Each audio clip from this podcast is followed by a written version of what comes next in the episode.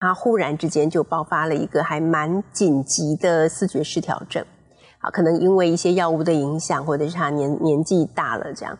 那对我来讲很大的震撼就是，为什么一直跟我相依为命的父亲，在一夜之间变成了一个陌生人，而且是一个很难相处的陌生人。我是侯乃荣，台湾名人堂要告诉大家，有故事的人，有意义的事。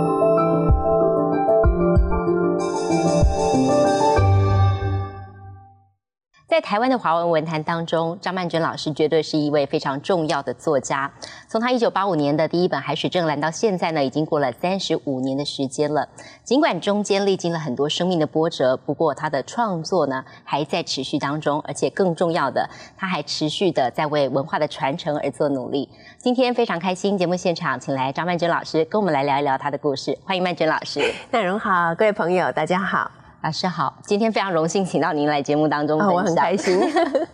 我说啊，老师的新书以我之名，其实我在翻这个第一篇的时候，我就笑了，因为呢，你上面写说你在夜市啊吃铁板烧的时候被读者认出来，现在常常被认出来吗？对，我觉得现在可能因为自媒体比较发达的缘故吧，我也常常会在我自己的粉丝团呐，嗯哼，就放一些。呃，YouTube 的影片啊，或者是一些直播吧。对，所以我觉得现在被认出来的比例好像变得比以前年轻的时候更高。嗯，那有些朋友跟我说，所以你现在出门不能乱七八糟，你要稍微打点，可能压力比较大一些。对，可是我都觉得我出门了，我就是要很 relax，对不对？所以我都还是我行我素，很享受自己的日很享受。对，然后我的读者也很有趣哦。对，他们有的时候看到我之后，他们会突然讲。他就敢把头低下来，不敢做错事，这样对对对。然后也有一些很有意思，他跑来跟我说：“曼娟老师，我是你的粉丝，嗯，你刚才进来我就已经看到你了，但是我决定不要打扰你，所以呢，你还是继续用餐，你就假装我没有看到你哦，然后就走了。我想说，好可爱哦，这样子我到底算是有被打扰还是没有被打扰呢？反正就是各式各样非常可爱的。”读者他们都会在某一些我完全想象不到的时候，突然认出我来，并且跟我打招呼。嗯，感觉还蛮开心的，因为从他们跟我打招呼的这个过程、互动的过程之中，我感觉到我可能曾经陪伴过他们一段人生的岁月。的确，所以觉得那个距离不是那么遥远，好像是一个很熟悉的、很亲切的感觉。对。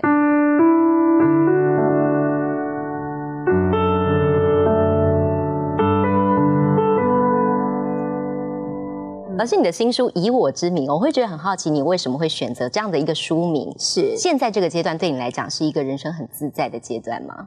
现在这个阶段对我来讲是一个过尽千帆之后，终于找到自己的一个阶段啊。那因为我成名其实比较早，嗯，那二十几岁的时候，可能还是一个学生吧。对，那时候其实我对于像成名啊、写作啊、自己是什么样的人啊，并不是很了解啊。反而是在两年前，我出了一本书，谈照顾跟中年的书。我被中人，嗯，从那本书里面，我觉得我才有一种从漂浮的状态慢慢安顿下来的感觉。嗯，越来越清楚知道，如果自己不能跟自己在一起的话。你的人生就算拥有再多的东西，也是枉然啊！因为可能很多人会觉得，为什么我有这个、那个、那个、这个，可是我还是不快乐呢？对，好，那我觉得其实原因非常简单，就是你没有跟真正的自己在一起。你可能做着一些你自己不是很喜欢的事，你可能一直在扮演着别人喜欢但你自己不是很喜欢的角色。你的人生有太多的分歧，以至于你并没有把自己合而为一。啊，所以我有时候想想，人生还是短的。像我父亲都已经九十三岁，他都觉得人生很短。哈，那那像我们这些呃四五十岁或五六十岁，当然觉得人生其实还是短的。对，但是人生短，而且又没有办法由我们自己来掌握，所以每一天都应该活成自己的样子。否则的话，你去活成别人的样子，别人已经有样子了，你又去活成他的样子，不觉得自己的人生很浪费吗？嗯。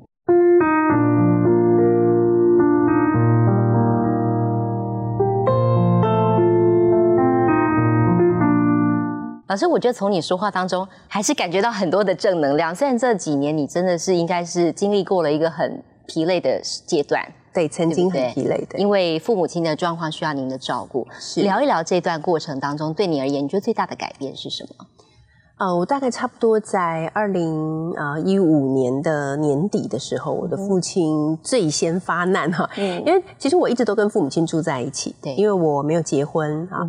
那以前呢，父母亲住在一起就是三个人有一种好像互相作伴、互相照顾的感觉。很紧密，对不对？我们关系跟感情都很紧密。对对。那我虽然不是独生女，但是在有一段岁月里头，我就好像是父母亲的独生女一样啊。那到了父亲将近九十岁的时候，他本来很硬朗，很多事情都可以帮我打理啊，对，甚至还可以帮我到邮局去领我的稿费啊什么，这么厉害。那时候每年报税都是他在报的，那我对于我自己到底一年的收入是多少，我其实不清楚的。那我问他，他都可以很清楚的跟我说。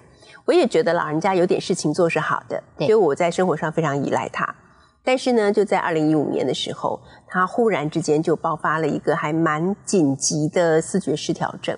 啊，可能因为一些药物的影响，或者是他年年纪大了这样。那对我来讲，很大的震撼就是为什么一直跟我相依为命的父亲，在一夜之间变成了一个陌生人，而且是一个很难相处的陌生人。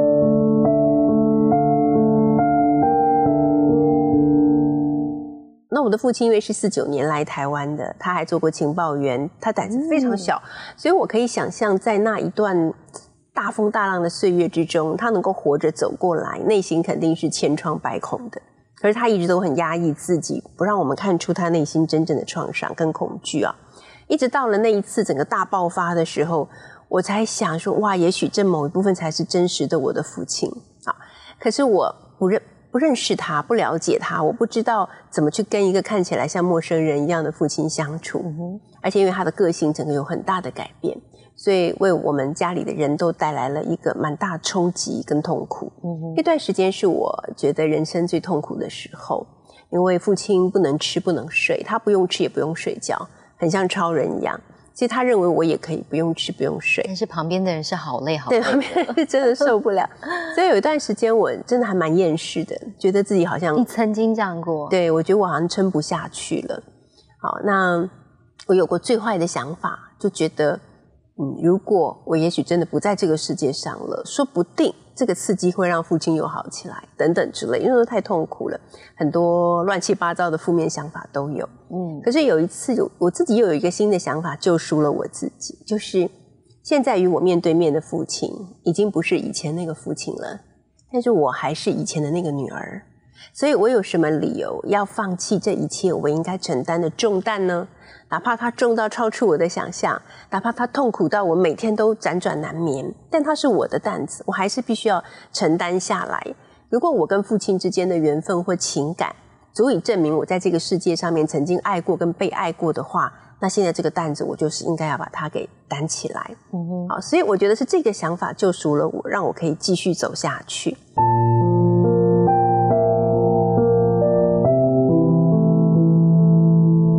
来，差不多两年之后，我的母亲就呃失智症。嗯哼，那刚开始的时候，母亲失智，全家人都很难接受。但我觉得可能因为我经历过父亲的那一段，所以我反而是这个家里最能够去接受母亲已经不再是以前的母亲那个事实。但是话是这样说没有错，可是那个过程也是非常非常的辛苦。你要不断的去催眠自己，告诉自己说没关系，没关系，就去接受，这就是现实。但是有的时候，在自己真正的情感萌生的那一刻的时候，又感觉到一种整个人生在崩塌的感觉。我每天问自己说，有没有一天我早上起来，我的母亲会不认识我？那那天来临的时候，我该怎么办？哈，就是会有很多这样子的想法，让我感到很躁动不安。但是因为家里只剩下我了，啊，父亲已经生病了，母亲又生病了，可以靠谁？没有人。所以后来我还是告诉自己说，不管怎么样，这个担子我还是要担。好，所以就从左边的肩膀担起来之后，右边的肩膀继续担起来。哎。反而平衡了，因为 两边都 两边都有重担。一夕之间长大了，我觉得也一夕之间变老了。对，是这种感觉。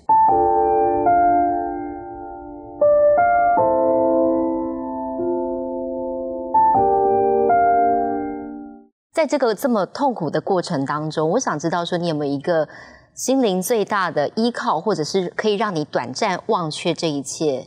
烦恼的一件事情或者是一个习惯，其实是写作跟教书，哦，还是写对，还是写作跟教书。嗯哼，可能有些人会认为这两件事情都很累，感觉是工作，对对，他是工作，他怎么可能救赎你？是，可是我比较幸运的是，我在蛮年轻的时候，我就找到了我的天命之所在。嗯好，我就知道教书跟写作这两件事情我都很爱，而且我都不要放弃。嗯所以在我最最难受的时候，我站在讲台上面哦，面对着这一群孩子。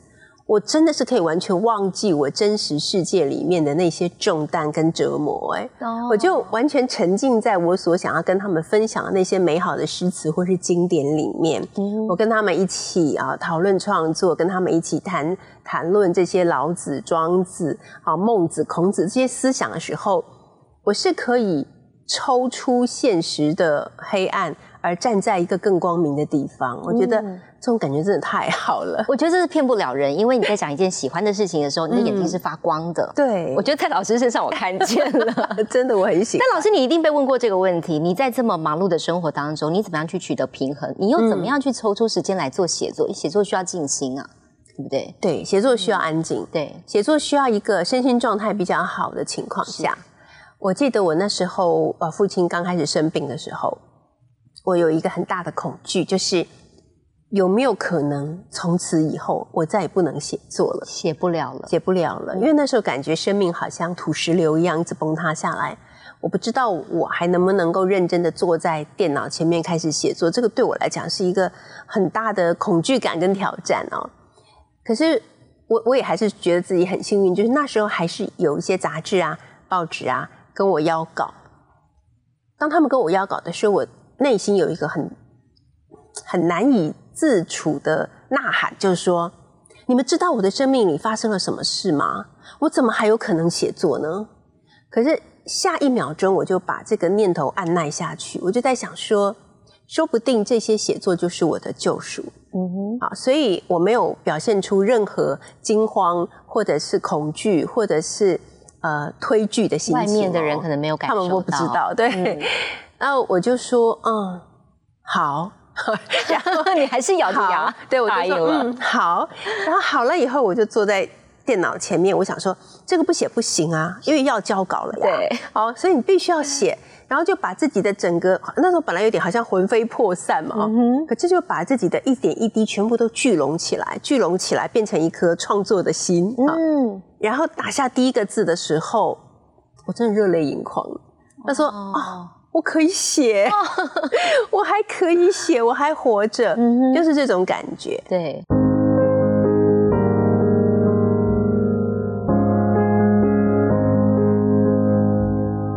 所以我觉得，其实每一个人在生命当中，一定会面临到你或多自己没有办法预期的状况。像老师你碰到的状况是这样子。我想请问您，您现在走过了这么多，你自己有没有一个理想中的中年生活应该是什么样子的模样？对我就是因为经历了成为一个照顾者这件事以后，我就开始思考嘛。因为你作为一个照顾者，你就是每天要去看着一个人慢慢步入老年，甚至于走完他的人生最后一段旅途的时候，那个景况是什么，你就亲眼目睹。对我来讲，最大的好处就是，我就开始去思考，那我要怎么样度过我的无子的老后？好，现在不是有有一本书叫《无子的老后》吗？我无子啊，然后我必然会老，那我应该怎么办？对，我发现从这样的思索里面，我得到了一个很可贵的事情哦，就是当我们年轻的时候啊，不管是在学校里面上学也好，或者是父母大人给我们的一些教养也好，都会跟我们说，我们要非常努力，我们要赢过别人，好，我们要成功。但是没有人告诉过我们，当你不断的努力，想要成功，想要赢过别人的同时，你可能失去了别人对你的爱跟尊重。嗯哼，好，因为别人在你眼中看到就是一个无所不用其极，我一定要赢这样子的人。可是你要想啊，你一个人赢了，就很多人输了，对不对？对，所以我的中年就是，我希望我能够成为一个成全跟付出的人。嗯，好，那这个东西是比较不会在学校里面教到的。对可是像我在小学堂就会常常跟孩子们谈这个部分。嗯好，如果这个世界上没有其他人，只有你一个人，那个日子有多么的孤单，对不对？真的，那我觉得一个人最大的成就就是，不是只有你自己好，你可以透过你的帮忙跟成全，让你身边的人也可以好好过日子。嗯哼，我觉得这才是作为一个中年最应该付出的事情。嗯，所以我现在常常看到一些汲汲营营的中年人，还在想怎么样把别人踩下去的中年人，我都觉得哇，其实很可悲，因为你不知道你到老了的时候，你其实需要的只有善意而已。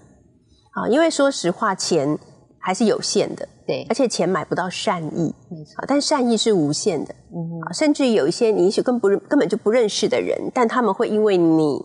是一个善意的人，而愿意为你付出善意。对，那我们到老，甚至于到走上人生最后一段路的时候，其实我们需要最多的是善意跟爱，嗯，如此而已。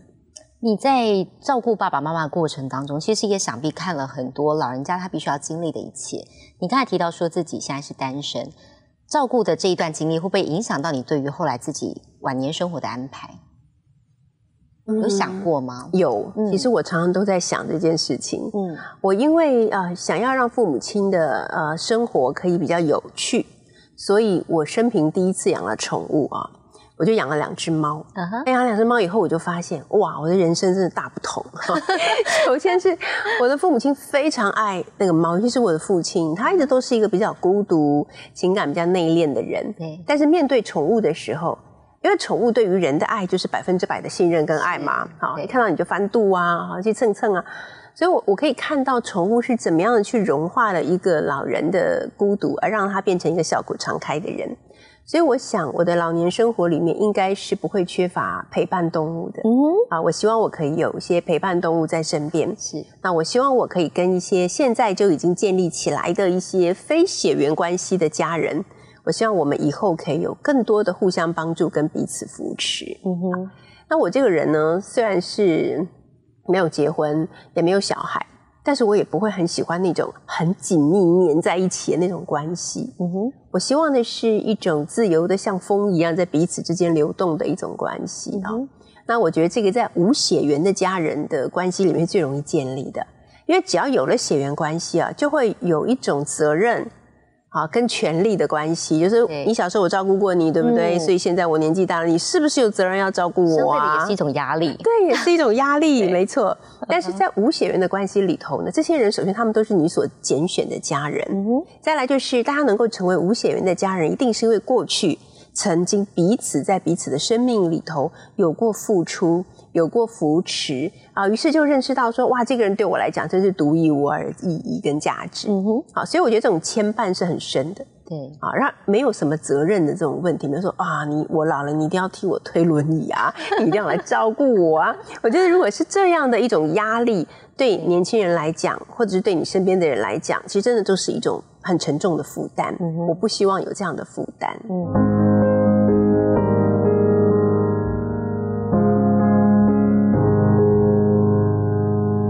老师，我觉得你书中很多观点其实一直在影响非常多的读者。那你书中其实也提到社会的孔老情节这件事情，我觉得挺有趣的。很多人去医美整形啦，去做这个整形医美这样子。我想问问你对这件事情的看法是什么？因为大家都会觉得哇，曼娟老师看起来气质很优雅，你怎么样让自己成为一个气质优雅，然后看起来很轻松自在的人？对，我要我要首先先说明，有人说张曼娟反医美，我没有反医美哦。我觉得每个人都有权利去追求他想要的美，对不对？因为每个人对美的想法都不一样嘛。我一直在接受访问的时候，就有一个记者跟我说：“他说曼娟老师，你总是在说我们要接受自己的老年，我只想问你，你什么时候开始才不再染头发？”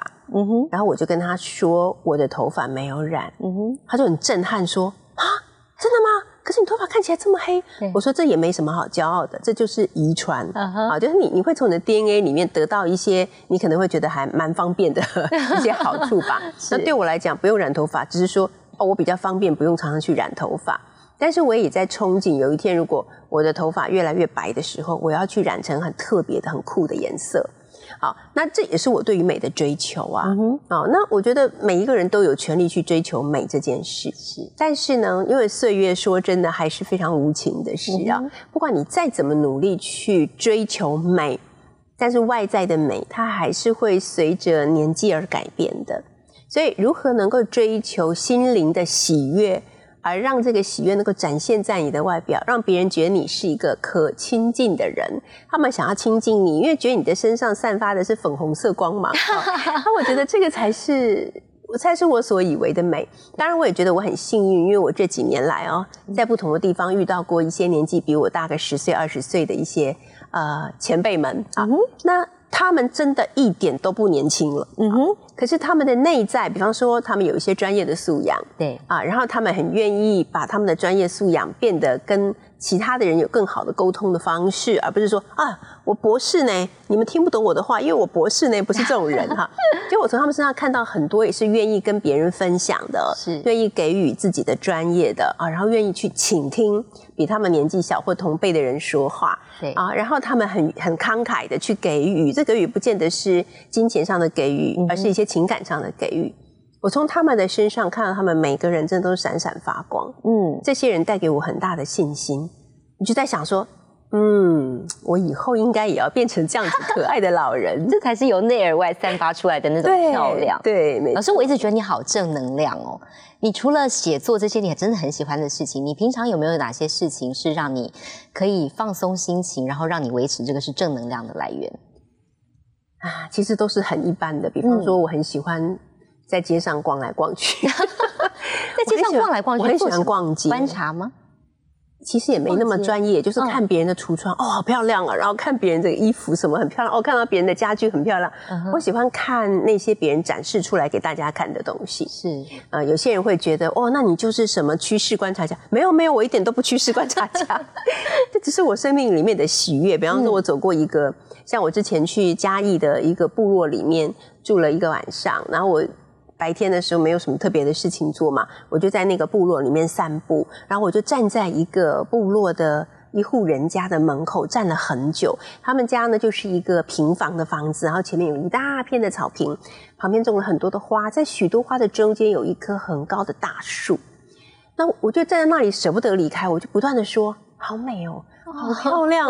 我就真的觉得好漂亮哦。可是我从这样的观察里面会得到什么人生的启示吗？其实没有。啊，我觉得人生不可能处处都有启示，起码对我来讲是没有哈。嗯，但是我觉得我就是站在那里去礼赞一种生命的美好的感受。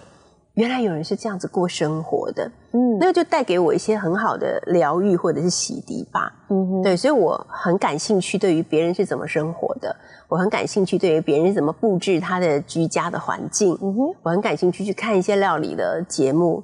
所以，像我有的时候在小学堂里面，我会为我的员工们来烹煮员工餐啊。那我都是去 这个这个 YouTube 那个 YouTube 看看看过以后呢，我就把各家不同的说法 混合成一个我想要做的方式，然后就做给大家吃。在专心做料理的过程中。我觉得绝对是一个身心洗涤的很好的方式。嗯，所以你觉得这么敏锐观察的自己，或这么易感的自己，是你一个写作的一个很重要的来源吗？对，它是写作很重要的来源，但它也有可能是会造成很多生命苦恼的基础。因为别人觉得没什么的事，可能在我看来就觉得很有什么。你可以写成三篇文章。对，我就觉得 你们都没有感觉这个事情很可怕吗？或者很痛苦吗？或者很感伤吗？什么的。对，那我在成长的过程中，其实很被自己的这种敏锐、多愁善感所苦恼。在年轻的时候，在很年轻、很小的时候，我十几岁的时候，我是会夸张到我站在一个春天的窗户前面，然后看着一阵风吹过来，校园里面的杜鹃花这样纷纷落下去，然后我就泪流满面。所以我的同学都觉得，嗯，这个怪怪的。林黛玉，这个对，怎么这样？文青美少女，不了解我到底发生了什么事情。对，我也不知道为什么会这样。所以它变成我写作的时候的一个很好的利器，因为我可以去感受到别人可能感受不到那么深的情感。对，但它也会造成我在生活上的很多问题，因为别人会觉得你很神经质啊。你有真的被这个困扰过？有啊，觉得你很神经质啊，就是太纤细了，太麻烦，很难相处啊什么的。所以我也花了蛮大的力气去改变，让自己在群体生活的时候不会那么特别，要把自己情感再 收回来一点，是不是？那这个就后来造成我变成一个其实比较孤僻的人。我在社交生活上面是非常不活络，你很少出席这种社交场合。对我很少，我是非常不活络的。但是它的好处就是我变成一个自得其乐的人。我不太需要别人的很多的取悦啊，或者是说，呃，需要很多的朋友在一起啊，让大家都说哇，你是我的好朋友，觉得很很开心。我不需要这些，嗯哼，我只需要少少的朋友，我只需要简单的生活，我可以从阅读里面。从电影里面，甚至于从追剧里面得到很大的快乐。你 是一个很能跟自己相处的人，我是一个还蛮能跟自己相处的人。对，OK，好，老师，我们先休息一下，好，散场了，谢谢。